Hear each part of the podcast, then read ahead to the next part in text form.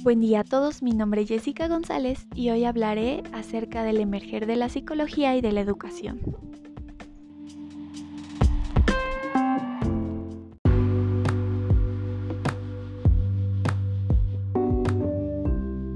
Empezaremos nuestro recorrido con Comenio.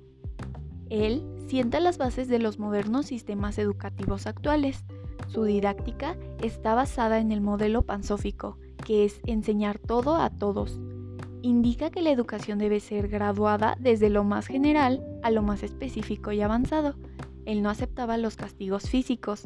Además, plantea la educación a través de imágenes y que ésta debe ser pública y gratuita. María Montessori diseñó materiales educativos que respondían a las necesidades de alumnos con problemas de aprendizaje y posteriormente lo adaptó a alumnos regulares.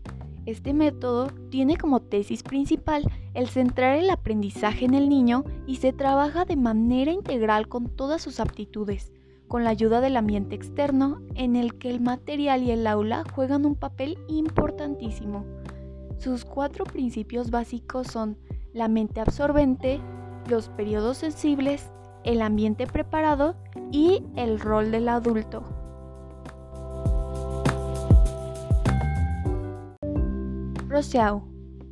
Rousseau establece las características de la educación para una sociedad integrada por ciudadanos libres, que participan y deliberan sobre la organización de la comunidad y los asuntos públicos las ideas centrales de Rousseau son una respuesta a la necesidad de formar un nuevo hombre para una nueva sociedad.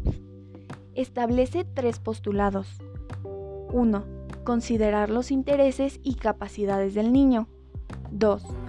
Estimular en el niño el deseo de aprender. Y 3. Analizar qué y cuándo debe enseñarse al niño en función de su etapa de desarrollo.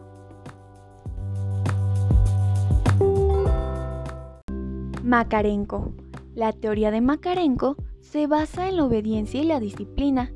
Su idea era instruir de forma integral a los alumnos y el aprendizaje a través del trabajo productivo y la formación de grupos, por desarrollar las capacidades de cada integrante.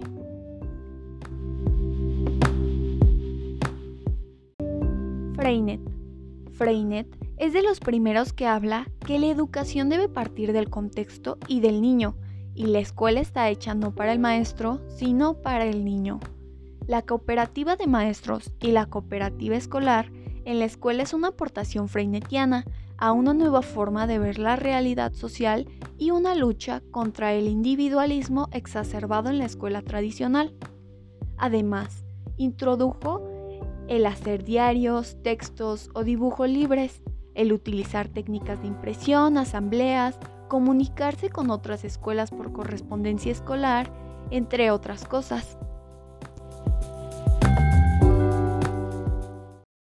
Freire.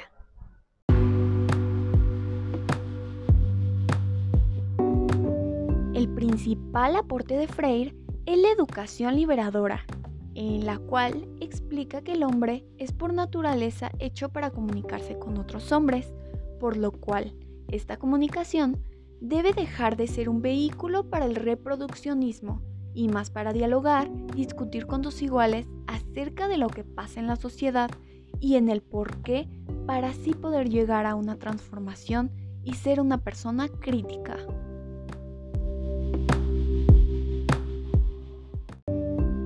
Emilia Ferreiro investigó el proceso evolutivo por el que los niños aprenden la lengua escrita y realizó una serie de recomendaciones pedagógicas sobre este proceso.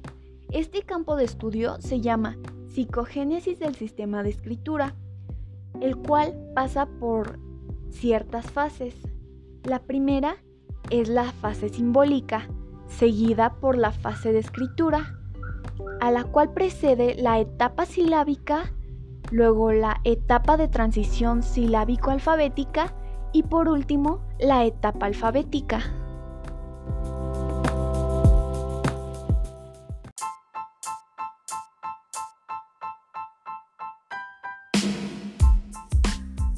Como verán, hemos dado un recorrido a lo largo de la historia de la educación desde los años 1500 hasta la actualidad.